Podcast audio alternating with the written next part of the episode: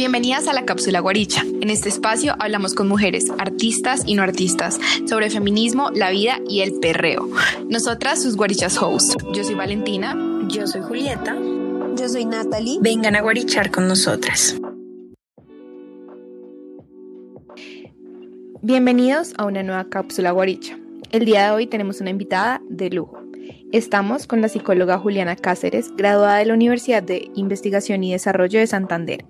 Ella, en compañía de otras mujeres, tienen una página de Instagram llamada Psicoguiarte. Vamos a llevar una conversación súper interesante sobre red flags. Para quienes no hayan visto el post, hicimos un post sobre esto y las red flags que generalmente ignoramos en nuestras relaciones y también vamos a desmitificar estereotipos sobre las relaciones tóxicas. Acompáñennos.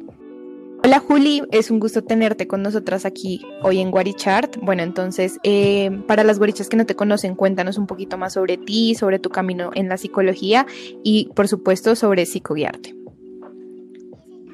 Hola chicas, muchísimas gracias. Gracias por invitarme a este podcast de Guarichart.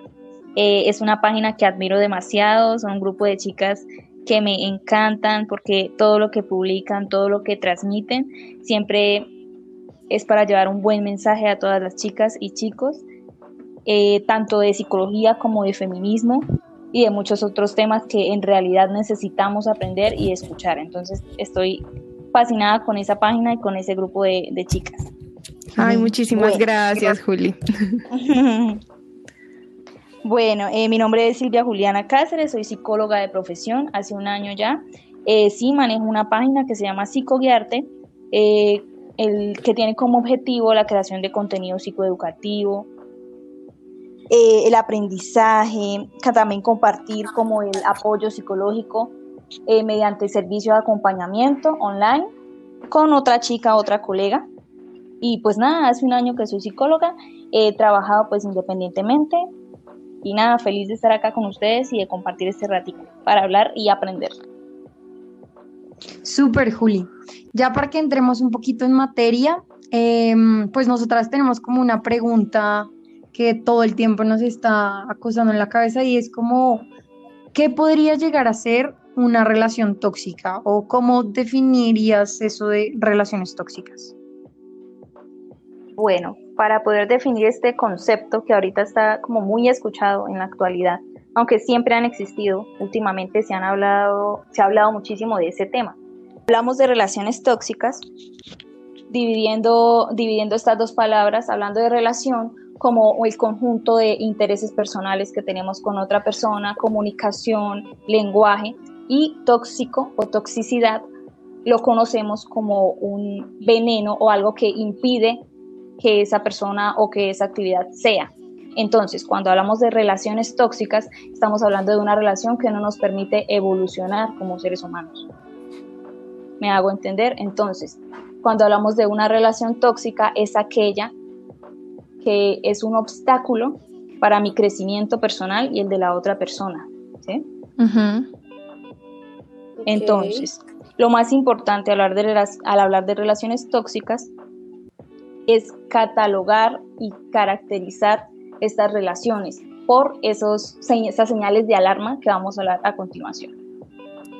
Sí, bueno, eh, justo con lo que estaba diciendo nuestra psicóloga Juli, nosotros habíamos hecho un post hace poco sobre las red flags. Entonces, las red flags son estos, en español, signos de alerta que podemos ver en las relaciones o incluso antes de empezar una relación. Y nosotros les lanzamos un sticker en una historia para que nos contaran las peores red flags que habían ignorado en una relación.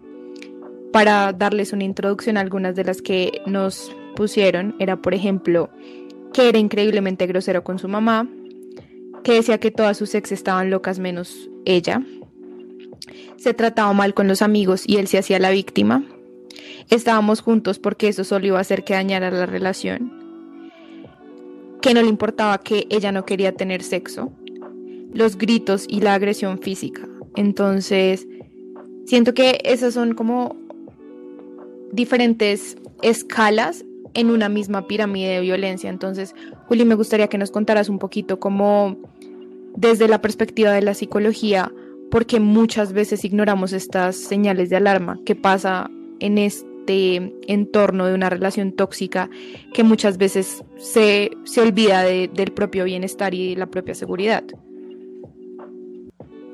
Total.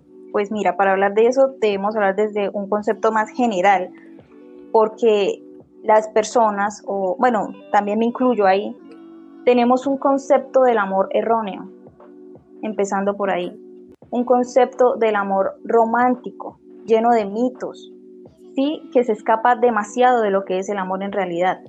Vemos el amor como un sentimiento, como algo que es pasajero, que sí que lo llego a tener, pero que ya lo tengo y ya no tengo que hacer nada más porque ahí está. ¿Me hago entender? Entonces, primero es ver ese concepto tan distorsionado que tenemos de las relaciones de pareja y del amor, que nos han enseñado que es sentir maripositas, que es siempre tratarnos con cariñitos, besitos para aquí, para allá, sobre sobreproteger al otro, cuidarlo de todo, que esté en una burbuja, aparte de todo poseer su cuerpo, poseer su persona, su personalidad, celarlo, eso nos han enseñado a nosotros. Y que el amor es que, bueno, estás conmigo, entonces no puedes estar con nadie más y yo te tengo acá y eres mío o mía. Entonces todo parte de ahí, del modelo de amor que nos han enseñado y de esos mitos que nos hemos creído toda la vida sobre el amor. Ok, a mí me gustaría hacer una pregunta ahí, eh, pues hablando un poco del amor romántico y esto, y es, porque a mí me ha parecido personalmente muy difícil y es uno cómo cuando se construye, cómo diferencia este amor romántico de algo que a mí me gusta, ¿sí? Entonces voy a poner un ejemplo. Cuando yo empecé a construirme con el feminismo y con el amor romántico y todo esto, a mí me enseñaron a ser muy maternal, ¿sí? A ser muy maternal, y yo aprendí a que a mí me angustia por lo menos que mi pareja no me diga qué pasó en todo el día, no porque yo la quiera celar, sino porque me angustia que le haya pasado algo. Hermosa. Porque Bogotá la situación del país, joven. sí, literal, literal, a mí me angustia, o sea, claro, imagínense, sale del trabajo y no te responde, yo me angustio, es como Jesús, pero yo sé que detrás de eso también es esta idea de que le enseñan a uno de maternar es importante porque si no, esa persona no se va a sentir querida, bueno, eso es otro tema, pero sí me gustaría como que nos contaras cómo uno puede diferenciar actitudes que uno a veces tiene, porque obviamente pues las relaciones tóxicas son como mucho más densas, pero qué actitudes que uno normaliza, cómo uno puede diferenciarlas del amor romántico a algo como como una actitud propia de uno. No sé si me hice entender. Sí, pero pues para hablar de eso tenemos que hablar primero de la diferencia entre enamoramiento y amor. Porque podemos tener actitudes que sean similares a la que tú dices mientras estamos en una etapa de enamoramiento que no tiene absolutamente nada que ver con el amor. ¿Ok? porque después de unos años de estar con esa persona, quizás esas actitudes que tenías mientras estás enamorada, no las vas a tener cuando ya ames a esa persona. Yo también quería, perdón, dime, dime, yo también quería, o sea, antes de, de, terminar de responder la pregunta, es que con lo que dijo Natalie también me puso a pensar mucho en, en qué tan, como tan abusivos nos hemos vuelto con el término relación tóxica, ¿no? O sea, obviamente hay, todas las relaciones tienen problemas y el hecho de que una relación no sea perfecta no significa que sea tóxica. Entonces ahora todo el mundo cuando alguien tiene como una actitud que no le gusta o por ejemplo lo que dice Natalie que le preocupa su novio cuando no le escribe y cuando sale del trabajo, ya inmediatamente la gente es como, uy, pero qué tóxica o ay, es una relación tóxica. Entonces también quería hacer como ese paréntesis y es el hecho de como esa sobreutilización del término relación tóxica. Sí, pues es como todos los términos ahorita que se han vuelto como muy de moda, muchas veces no los utilizamos para educar, sino para desinformar. Entonces, si hay relaciones tóxicas, sí hay que hablar de ese tema, es súper importante, pero hay que educarse antes de compartirlo, educarse antes de hablarlo, porque como tú dices, no todo es tóxico como ahorita, ahorita la mayoría de personas, no, tóxico, ya se, se volvió una palabra que hasta la ves en las camisas. Literalmente. ¿Se han dado cuenta? literalmente. Sí. O sea, dice, pero ¿cómo? O sea, no tienen ni idea de lo que es una relación tóxica, lo que es una persona tóxica, ¿sí? Que son actitudes de verdad que te evitan la evolución humana, que no te dejan crecer, que no te dejan ser tú, que te quitan libertad. Entonces Ok. ya, si yo quiero que mi pareja eh, me avise cuando sale del trabajo, pero ojo, ojo, sin ponerme brava si no lo hace, ¿no? Porque pues otra cosa es querer controlar al otro y otra cosa es estar preocupado por él o ella. Ujú. Entonces, si no me llama, entonces y yo le digo, ven, ¿por qué no me llamaste? Ven, estaba preocupada por ti. Entonces ya, la tóxica, no.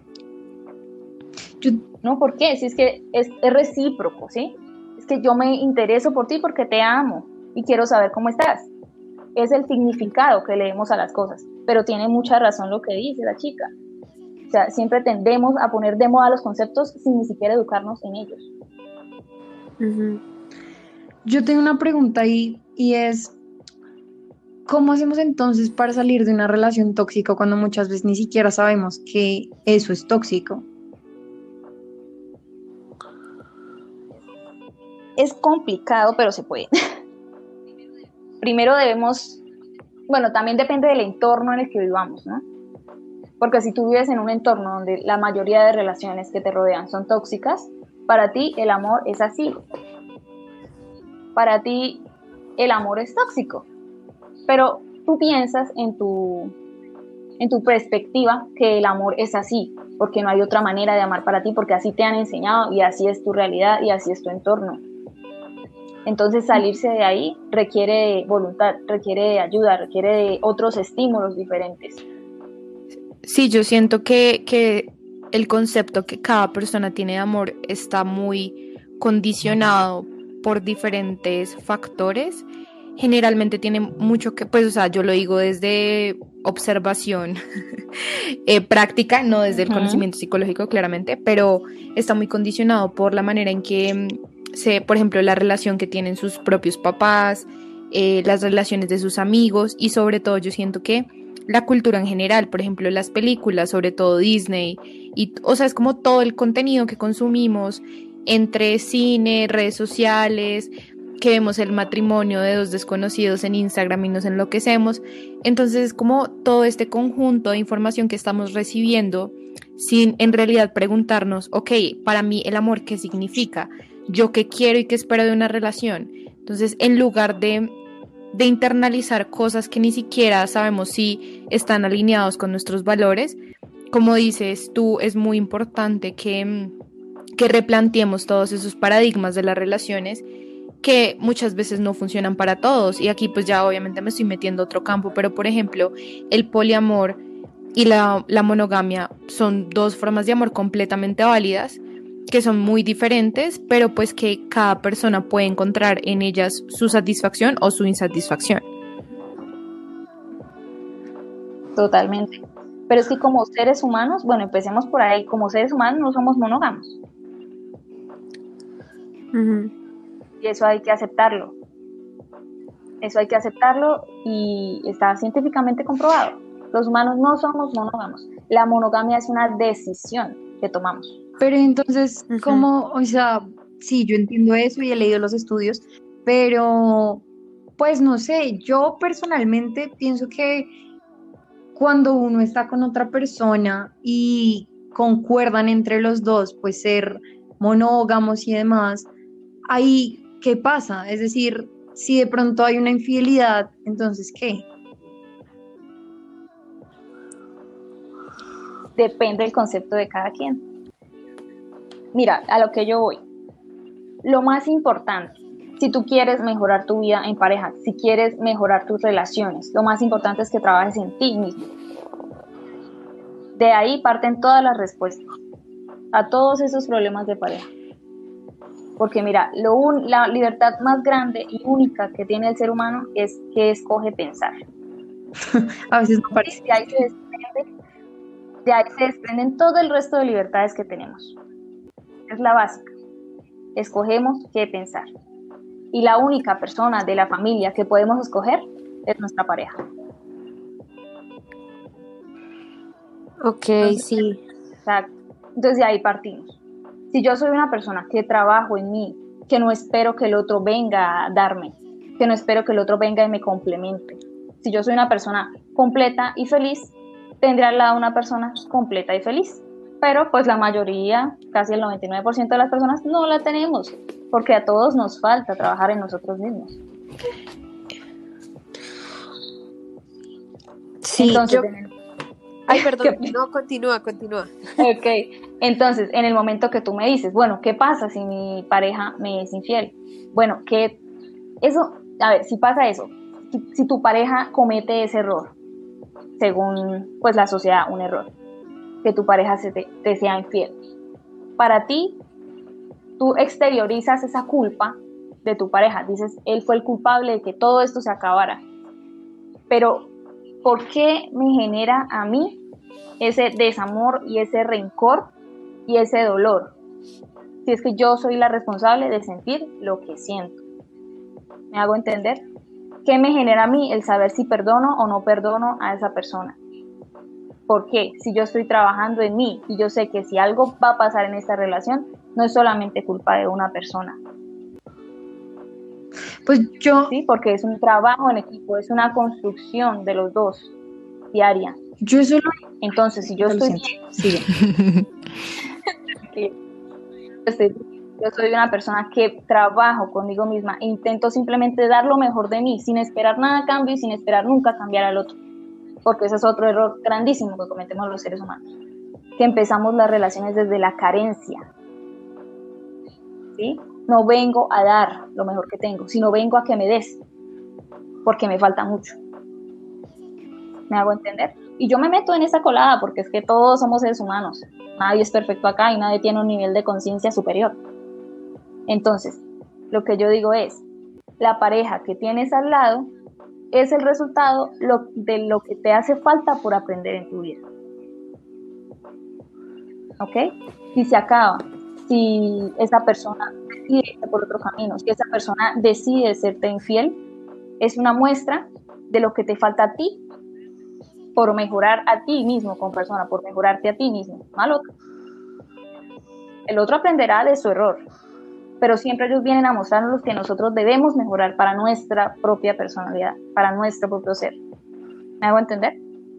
Sí, no, pues yo sí quería tocar en ese aspecto que, mm, que ese es un error que todo, pues, o sea, cuando dijiste que todos cometemos ese error y es el hecho de querer cambiar a alguien, porque yo, yo siento que hay dos, o sea, hay como dos cosas diferentes ahí. Y la primera es tener nuestras expectativas, como quiero que mi novio, mi pareja, mi lo que sea, eh, haga esto por mí, tenga estas características, que digamos eso es aceptable porque es muy bueno tener estándares y saber qué, qué es aceptable para ti y qué no.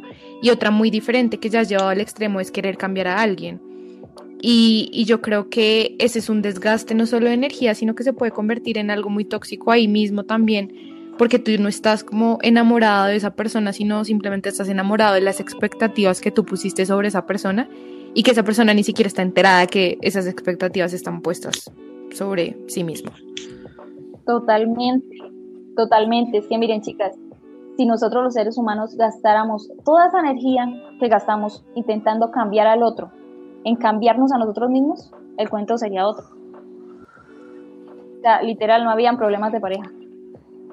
Porque si yo soy una persona completa, que me siento bien, tengo una autoestima sana, tengo una salud mental bien estable, me preocupo por dar lo mejor de mí, pero desde no desde la carencia, sino desde el aprendizaje, desde que estoy completo y quiero compartir esta, esta felicidad contigo, todo sería tan diferente.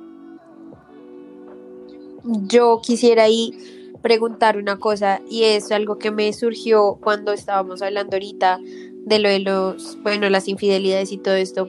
Y es, yo lo veo, o sea, esto es como muy personal, pero yo lo veo como que, si bien, sí, o sea, yo estoy muy de acuerdo como que uno tiene que trabajar en uno mismo, creo que a mí lo que más duro me daría no es en sí la infidelidad, sino que uno tiene unos acuerdos, ¿sabes? Como que yo siento que uno tiene que tener límites claros en su relación.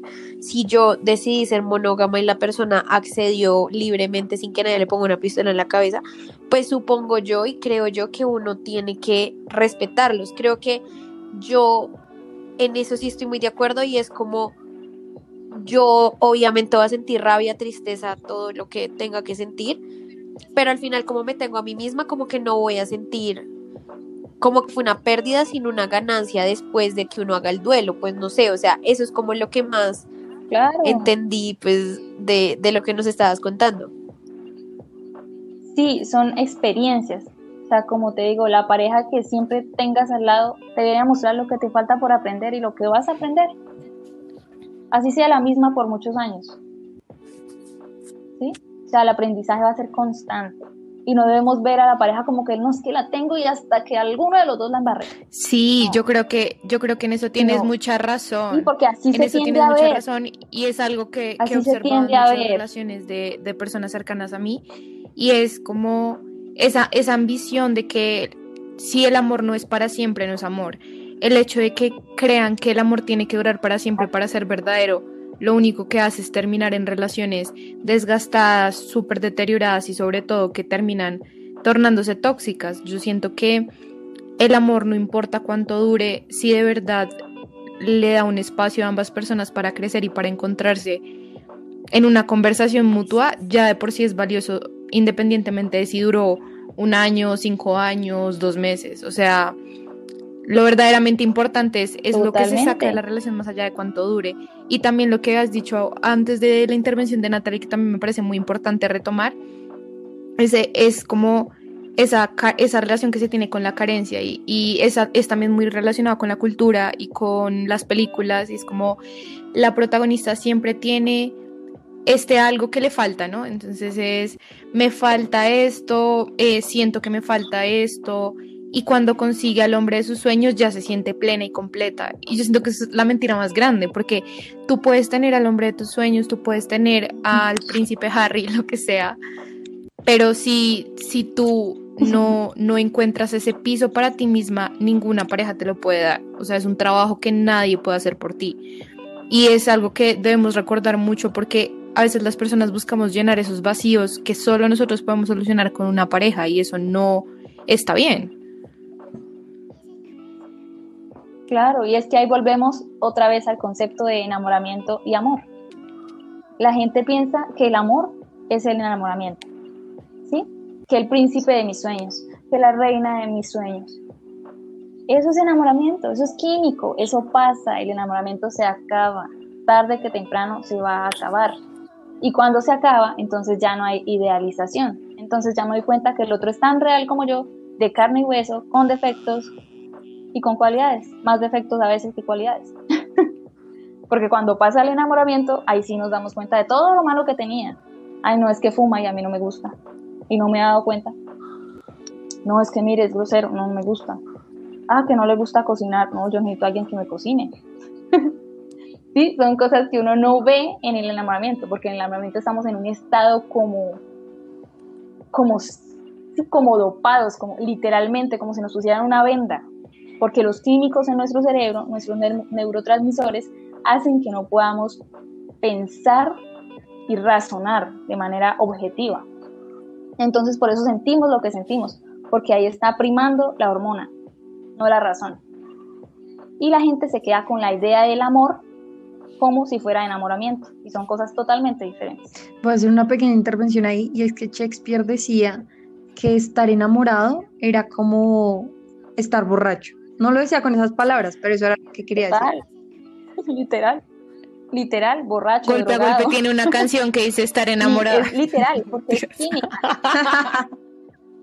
Estar enamorado es.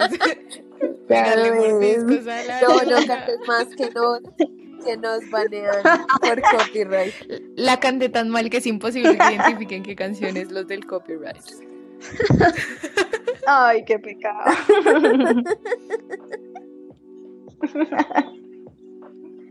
Pues sí, chicas, está muy interesante este tema. A mí me gusta mucho hablar de estos temas. Bueno, pues yo tengo otra pregunta y es pues no sé si a ustedes les ha pasado, pero siento que muchas veces nos mandan pequeñas señales, ¿no? Y uno está en una relación donde como que no le convence, pero uno dice, no, yo sí puedo, luchemos por esto, no sé qué tal. Y hay como pequeñas señales y cada vez son más grandes y más grandes y más grandes hasta que llega un punto en donde uno dice, como marica, esto ya de verdad no lo puedo aceptar. Voy a tomar un paso al lado y pues me voy. Pero, ¿qué, qué pasa si en repetidas ocasiones caemos en las mismas relaciones? Y constantemente nos damos cuenta que estamos en un patrón de la misma persona y es que siempre salgo con las mismas personas todo el tiempo y termina en el mismo resultado. ¿Cómo hacemos para darnos cuenta que estamos como en un patrón? Y una vez nos damos cuenta, ¿qué hacemos para salir de ese patrón? Bueno, eso pasa, eso pasa principalmente porque nos han enseñado que el amor es una lucha, ¿sí? Como tú dices, no luchemos por esto. ¿Qué es una lucha? Ir contra el otro. ¿Sí? Es un cara a cara, es un enfrentamiento. ¿Y eso tiene algo que ver con amor? No. ¿Una relación que yo tengo que luchar? No, o sea, déjalo ir. el amor no es eso. El amor no se lucha, el amor no tiene por qué parecer forzado, el amor no tiene por qué parecer difícil, ¿sí? El amor es libertad, el amor es estar pleno, tranquilo, siendo yo misma o yo mismo. Entonces, empezando por ahí, nos han enseñado que para amar hay que sufrir, luchar, llorar, ¿sí? Como guerrearla. Y no, el amor no es una guerra, no es una lucha. El amor se da y tenemos que construirlo diariamente, pero no luchándolo. Pero eso nos han enseñado. Entonces, ¿qué hacemos para salir de ese círculo vicioso? Desaprender todas esas ideas erróneas que nos hemos comido prácticamente, de los medios de comunicación, de la cultura, de los roles de pareja que hemos visto en nuestro entorno, de las novelas, de muchos libros, de las revistas, de la publicidad. Y el machismo también tiene muchísimo que ver acá. Entonces es lo más importante. Primero detectar si yo veo que siempre me va mal, siempre tengo el mismo patrón de, relaciones, con el mismo patrón de personas. Y no es que la gente dice, no es que a mí me va muy mal en el amor. ¿Quién elige las parejas? Usted está en su casa y le llega del cielo, mire, esta es su próxima pareja obligatoria, ¿no es cierto? ¿Quién decide estar con la persona que está en ese momento? Si yo quiero cambiar y quiero dejar de decir, no, me va mal en el amor. Entonces, ¿quién tiene que cambiar? Mis pensamientos y mis decisiones. Porque no hay nadie que elija por mí. Entonces, es la mayor libertad que yo tengo, lo que pienso. Si estoy repitiendo, es porque estoy pensando lo mismo y decidiendo lo mismo. Entonces, hay que hacer conciencia de que hay algo que, que tiene que cambiar para obtener diferentes resultados. Es lo mínimo, es lo básico y en algún momento de la vida va a llegar o esa persona o, ese estímulo que me haga decir, sí, es que siempre es lo mismo, yo tengo algo que cambiar, tengo que cambiar algo. Lo que pasa es que es muy difícil que la persona lo haga porque es un trabajo extenuante. Es difícil, es difícil porque muchas veces es muy cómodo no, no hacer nada para cambiar eso. Porque eso requiere de trabajo personal, ¿sí? de conocimientos, de educarse de muchas veces dejar ir personas a las que estamos apegadas, dejar de mentirnos, de engañarnos, porque la mayor infidelidad del mundo en la relación siempre es con uno mismo. Miren, nosotros no somos infieles cada segundo de las relaciones. En esas relaciones tóxicas, la infidelidad siempre es con ellos mismos. Si son infieles a sus ideales, si son infieles a su libertad, si son infieles a su persona, a su ser. Entonces es cambiar esos conceptos. Y siempre va a llegar alguien que, que les demuestre a esas personas o a nosotros mismos, porque todos hemos sido parte de ahí, que hay algo que tiene que cambiar. Pero sí hay mucho trabajo y hay personas que no quieren, no quieren hacerlo y que es difícil porque es que es muy cómodo estar ahí. Claro, y yo ahí quisiera meter un pedacito y es, siento que cuando se habla de salud mental, en la gente le da mucho miedo pensar en su salud mental. Saben, yo yo cuando iba a terapia y bueno, todo esto, eh, yo esperé en muchas ocasiones hasta que estuve en el hoyo para buscar ayuda, porque el hecho de pensar en hacer algo, uno sabe que hay huecos que uno no quiere cavar, ¿sí? Como que uno siempre le pone tierrita encima los problemas que uno crea y no eso es una bobada, pero uno en su interior, y creo que esto le debe pasar al 100% de las personas del planeta y es todos tenemos algo que estamos escondiendo y en la terapia pues ya paila, te toca va a salir a flote, entonces... Total, y a los psicólogos más. claro, y da mucho miedo y creo que todos esos miedos que uno mete como en una cajón de la caja de Pandora de uno, salen mucho en las relaciones. Como que uno expresa todo eso que no quiere inconscientemente en la otra persona. Entonces, si a mí me da miedo que me abandonen, yo busco a alguien que esté pendiente de mí. Sí, es como súper denso. Claro, claro, porque siempre buscamos un complemento. No somos personas que llegamos a dar, sino somos personas que llegamos a que nos den y que me complementen, porque es que como yo estoy vacía, yo estoy sola, yo estoy incompleta, entonces busco al otro para que medio, medio sentirme llenita. Pero cuando ese otro se va, vuelvo, vuelvo a estar incompleta y busco otro igualito para que medio me llene. Y así. Hasta el momento en que yo no haga conciencia de eso, no voy a tener una persona igual de completa a mí. En este momento están rompiendo todos los ideales, los ideales de las relaciones. Esperemos un minuto, por favor. ¿Escuchas eso? Es el sonido de mi corazón rompiéndose. Es el. Sí, sí, sí, sí, sí. es que es complicado, es, es, difícil y darse cuenta de eso es como un balde no, de agua. Porque uno dice, o sea, todo lo que he aprendido es falso. O sea, toda mi vida está basada en mentiras. Después de que te enteras y después de que pues te das cuenta de cómo funciona, es aún más difícil, porque ya lo sabes. Entonces, como, bueno, ahora lo sé, ahora qué carajos hago con esto. Sobre todo porque siempre es muy fácil echarle la culpa al otro. Como que uno, para mí es mucho más fácil decir me puso los cachos y ya le terminé y hacerme la víctima que pensar en, bueno, voy a trabajar en mí y luego ya voy a tener una relación sana. Es lo más difícil. Claro, lo más difícil, pero se puede hacer trabajando en uno mismo. O sea, es que es el, pilar más importante. Cuando soy una persona que prima, o sea, para mí, prima mi bienestar y mi ser, mi salud mental, nunca, nunca voy a dejar que otra persona venga y me, y quite ese lugar. Entonces, es la base para cualquier relación sana es tener mi autoestima intacta, Dice, tener autoestima intacta no es simplemente, ay, tan bonita que me veo en el espejo, no. Son demasiadas cosas que nunca nos enseñan. Son detalles mínimos que jamás nos enseñan y desde ahí empiezan los problemas, porque es que a nosotros nunca nos enseñan autoestima, nunca nos enseñan inteligencia emocional, nunca nos hablan de que no, es que tú vales como persona y tienes que ponerte en primer lugar. Siempre siempre y eres muy importante y hasta que tú no te des cuenta de eso, nadie más se va a dar cuenta de eso. Hasta que tú no te no puedes dar amor a nadie. Sí, eso de, ponernos en primer lugar es muy cierto porque también está relacionado con el hecho de que el amor es sacrificio, ¿no? Entonces es que yo me sacrifico porque te amo y, y tengo que hacer todo lo que tú necesitas.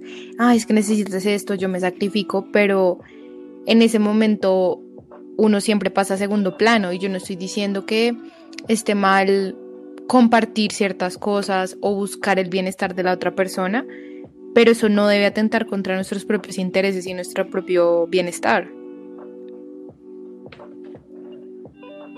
Claro, claro que no. Sí, una cosa es empatía, que yo siento por el otro para poder ayudarle, para poder crecer juntos. Y otra cosa es poner encima al otro poner por encima en lugar del otro, aplastando lo que es mi autoestima, lo que es mi autoconcepto, mi autoimagen, ¿sí? mi valor como persona, por querer siempre enaltecer al otro. Entonces, es lo que más uno ve en las relaciones, lastimosamente.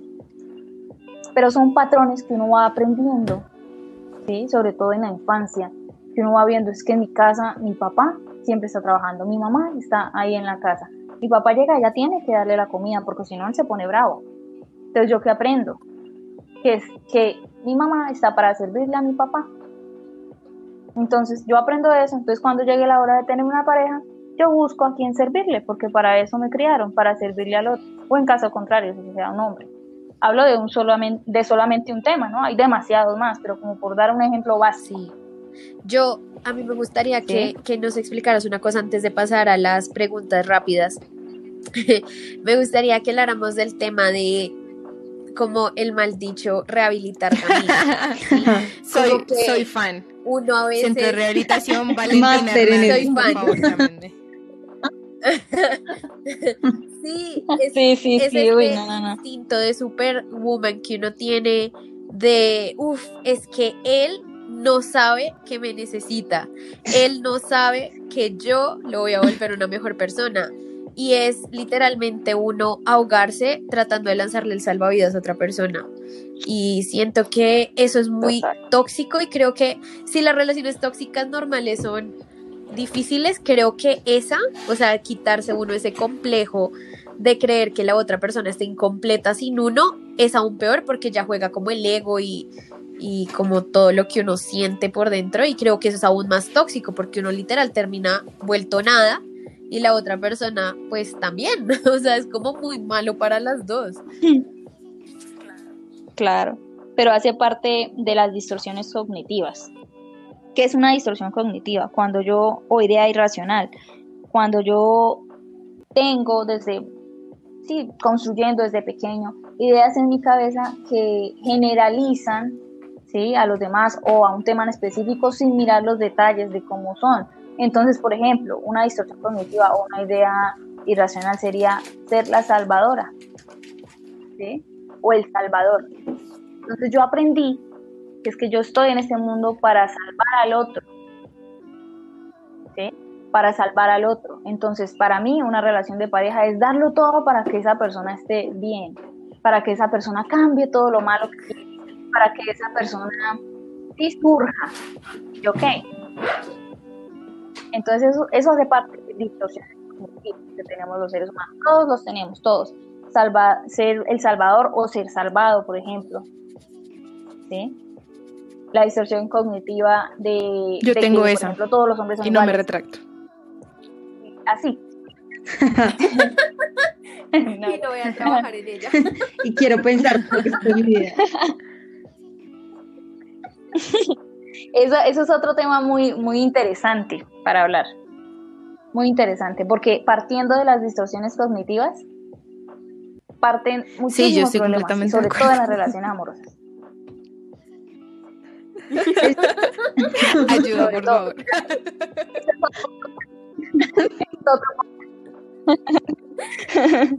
Ese es otro podcast. Porque mira, cuando, bueno, hablemos de, de eso un, un poco. Cuando yo pienso, tengo una idea irracional en mi mente de que todos los hombres son iguales, entonces, ¿para qué cambio de hombre? Pues es que todos, todos son, Empezando por ahí. todos son Si iguales, todos los pero hombres como fueran niveles iguales, de empeoramiento. ¿para qué lo cambio? Esa es la teoría. No, mentiras, estoy molestando, estoy molestando. Las Y las mujeres somos mujeres- unas diosas caídas del Olimpo.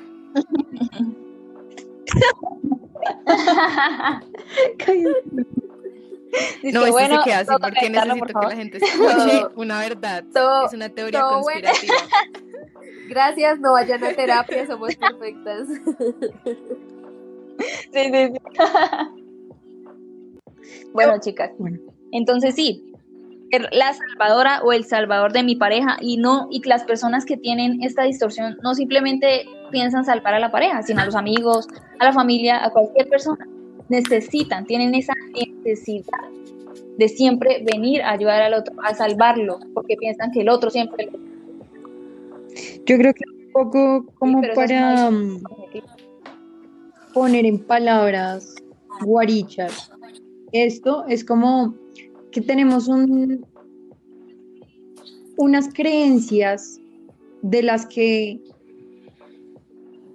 posteriormente pues se va configurando nuestra vida. Y yo pienso que, que yo tengo que salvar a los manes, entonces yo solamente voy a traer a mi vida manes que necesiten ser salvados. yo pienso que todos los manes son iguales, pues yo voy a traer el mismo patrón de manes constantemente a mi vida para que me reafirme esas creencias. Es que uno, pues, uno ve Y lo que entonces al final- ver. O sea, si tú quieres ver que los hombres son lo peor, pues lo vas a ver. Yo o que sé. las mujeres están locas, o que todas son celosas, o que todas son posesivas, o que los manes son perros, como que todas esas ideas de la sociedad, cuando ya uno ya, ya se predispone tanto que uno a veces crea muros. Como que sí, yo trabajo en mí, pero antes de meterme en una Sí. relación, uno lo piensa y lo duda un montón. Es como, uy, no, qué perecita. Y creo que eso también es, es como un problema en el hecho de que uno ya le coge miedo, como, como si se hubiera quemado o algo así, como una cicatriz ahí que tiene.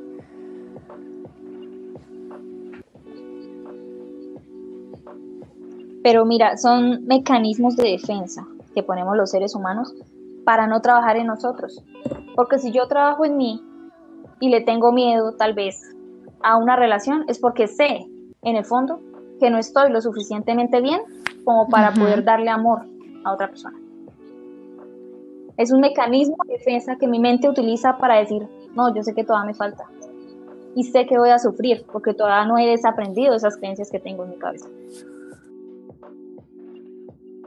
Quería como preguntar una última cosita antes de que pasemos a las preguntas rápidas y es, ya que ahora que sabemos todo esto, ¿qué nos recomendarías a las guarichas para poder como salir de estos patrones? Es decir, no sé, un libro, varios, lo que sea, como qué hacemos si, no, si sabemos que por ahí no es, pero no sabemos cómo salir. Uy, un libro que me encanta, chicas. Un libro que me encanta. Pues que no, no es directamente sobre relaciones, pero es un libro base para que por lo menos nos demos nuestro lugar. Como mujeres y como seres humanos y personas. Se Me llama gusta, Tu sexo es suena chévere. ¿De quién? No sé si lo han leído. Tu sexo es tuyo. Mire, esa es la base para adueñarnos de nuestro cuerpo y de nuestro ser como personas quién y es? como mujeres. Para que no llegue, para que no, no sé, no sé la autora. Pero lo, vamos a dejar en la descripción del episodio para quienes quieran leerlo. Bueno, entonces, ahora es pasamos a cinco preguntas rápidas que siempre hacemos al final de todas las cápsulas guarichas. Entonces, la idea de estas preguntas es que nos respondas lo primero que se te venga a tu mente sin que lo tengas que pensar tanto. Son súper fáciles y es como para conocerte, para, para conocerte más y Ay, para se que los guarichas queden Pruébala para eso. con esta impresión. Entonces, la primera es una palabra que se te venga a la mente cuando escuchas guaricha. Eh, tu guaricha histórica favorita.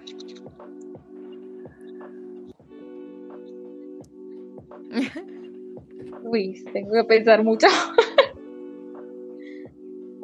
Ay, no sé. Bueno, Simón. la tercera es Simón top Verario. 3 de cuentas de Instagram que deberíamos seguir.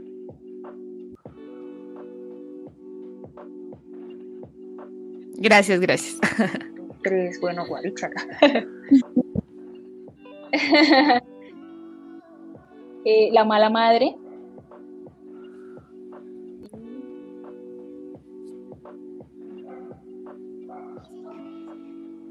Perfecto. La cuarta, Mamá una canción que te haga sentir como toda una guaricha.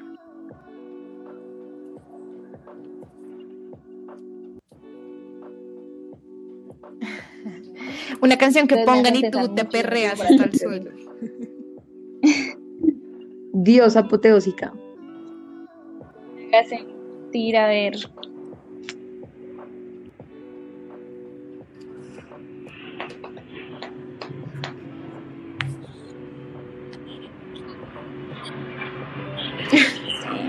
Es que perrear casi no.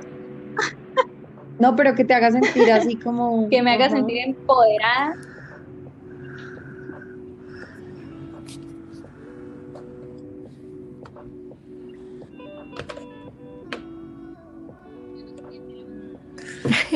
Bueno, esta ya es la última. Bueno, siguiente, la voy pensando. Una mujer que haya inspirado el trabajo que haces.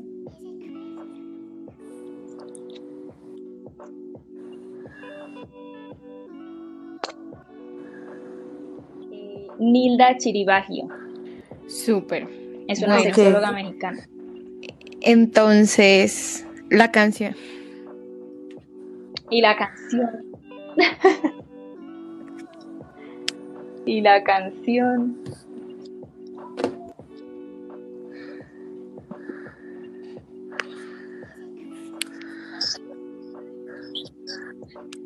Ah, buena elección, buena elección.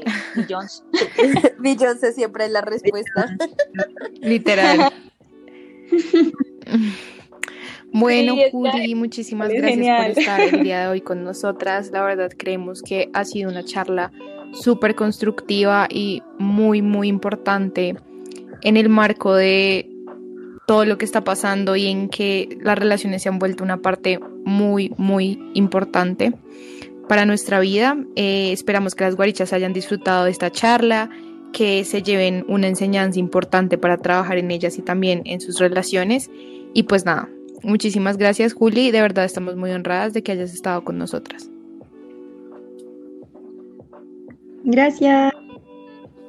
Muchas gracias, chicas. Yo también estoy muy honrada de que me hayan invitado y de poder, de poder hacer parte de este podcast tan educativo y súper Ay, gracias. chévere hablar Ay, con amigas. gracias. Ese es el mejor piropo que nos de pueden dar, literalmente. Literalmente. Sí. Bueno, entonces, para todos los que están escuchando, les vamos a dejar el usuario de Juli y también su página de psicoguiarte en la descripción de este episodio. Sigamos guarichando el amor y nos vemos en la Chao, próxima. chao.